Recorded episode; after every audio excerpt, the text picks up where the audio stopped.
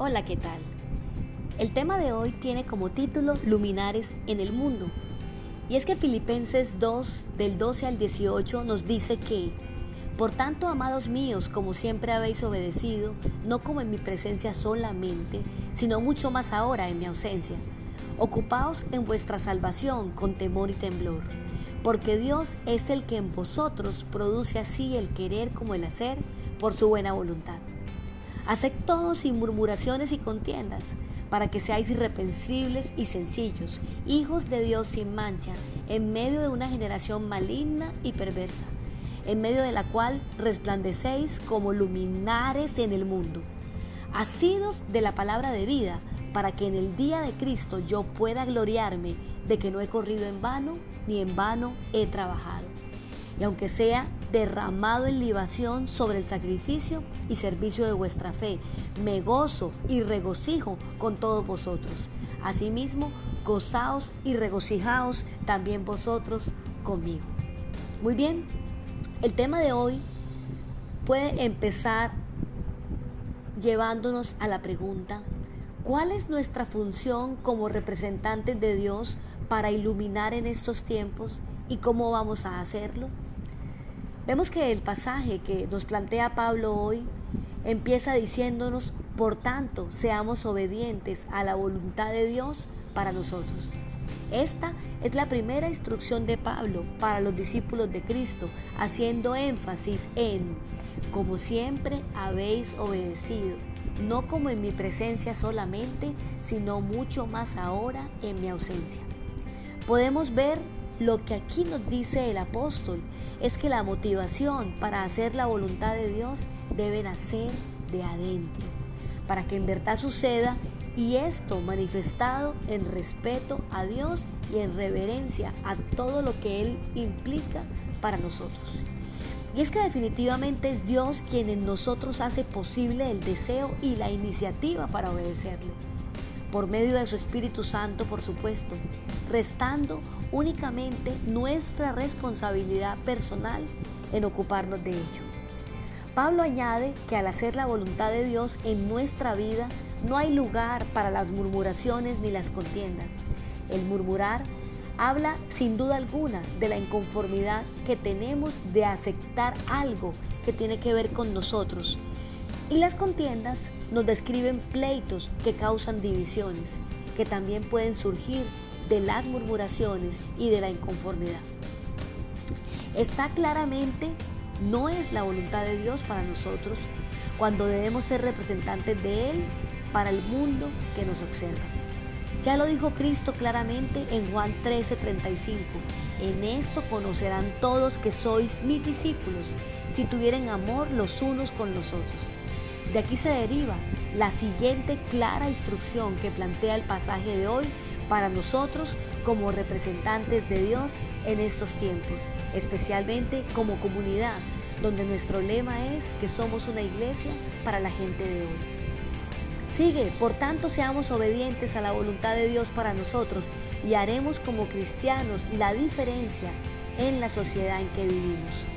Pablo explica que los seguidores de Cristo deben esmerarse en ser irreprensibles y sencillos, representando dignamente a Dios como sus hijos delante de una sociedad reprobada moralmente delante de Él.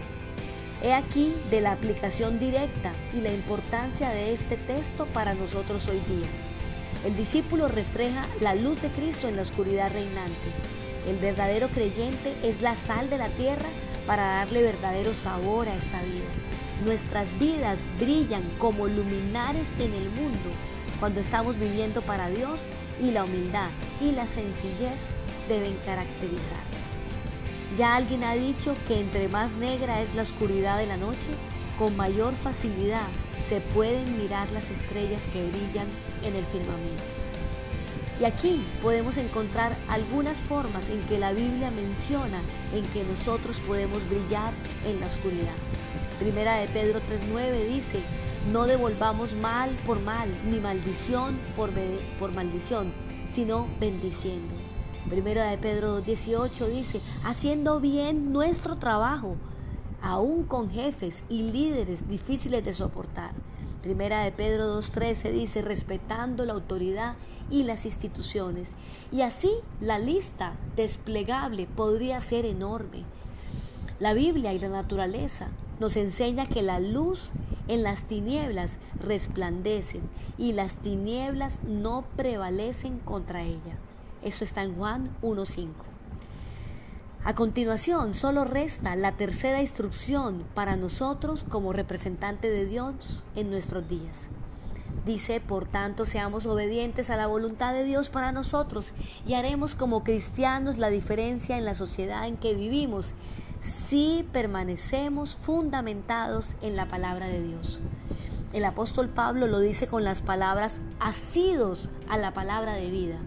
La palabra asidos conlleva la idea de estar aferrados, sujetados completamente del inconmovible cimiento de la palabra de Dios, con la fuerza y fortaleza que la palabra viva que Dios da a todo aquel que la anhela. Debemos permanecer tomados de ella sin soltarnos, sin menguar en el agarre en lo absoluto. Solo tomados fuertemente de la palabra de Dios que es la Biblia es la única manera de permanecer en Cristo hasta el final. Cualquier otra manera menor que esta puede conducir a la incertidumbre espiritual. Es innegable que el apóstol Pablo está dispuesto a cualquier sacrificio por Cristo y por su iglesia. Y estaba dispuesto porque pensaba en lo que esto produciría en la fe de los demás creyentes, creyentes y lo hacía con gozo y regocijo. Finalizo este espacio con la siguiente porción de la escritura en Esther 4:14, donde ella menciona, dice, no nos olvidemos ni por un instante que Dios está en su trono. En este mismo momento, no olvidemos que está en control de los tiempos y que en su soberanía decidió que naciéramos y viviéramos en estos días. En otras palabras, para esto hemos nacido. Oremos pidiéndole a Dios valor para vivir en medio de estos tiempos como dignos representantes de Dios, como embajadores de Cristo en la tierra. Tomemos en serio estas tres instrucciones para vivir y pongámosla en práctica. Algo muy importante de nosotros como iglesia es no solamente tener el conocimiento, es que cada conocimiento podamos asirlo a nuestra vida y llevarlo a una experiencia. Es el tiempo de no, de no ser oidores, sino hacedores. Tengamos en cuenta que para vivir la vida como Dios quiere, tenemos que ponerla en práctica. Enfrentemos el presente y el futuro haciendo la diferencia, viviendo como verdaderos luminares en el mundo. Señor, queremos darte gracias por esta palabra. Te pedimos que enciendas en nuestro interior tu palabra que nos guía a toda luz y toda verdad. Si has escuchado este mensaje, queremos invitarte a que nos acompañes cada día siguiendo estos devocionales y que también puedas llegar a nuestra sede principal.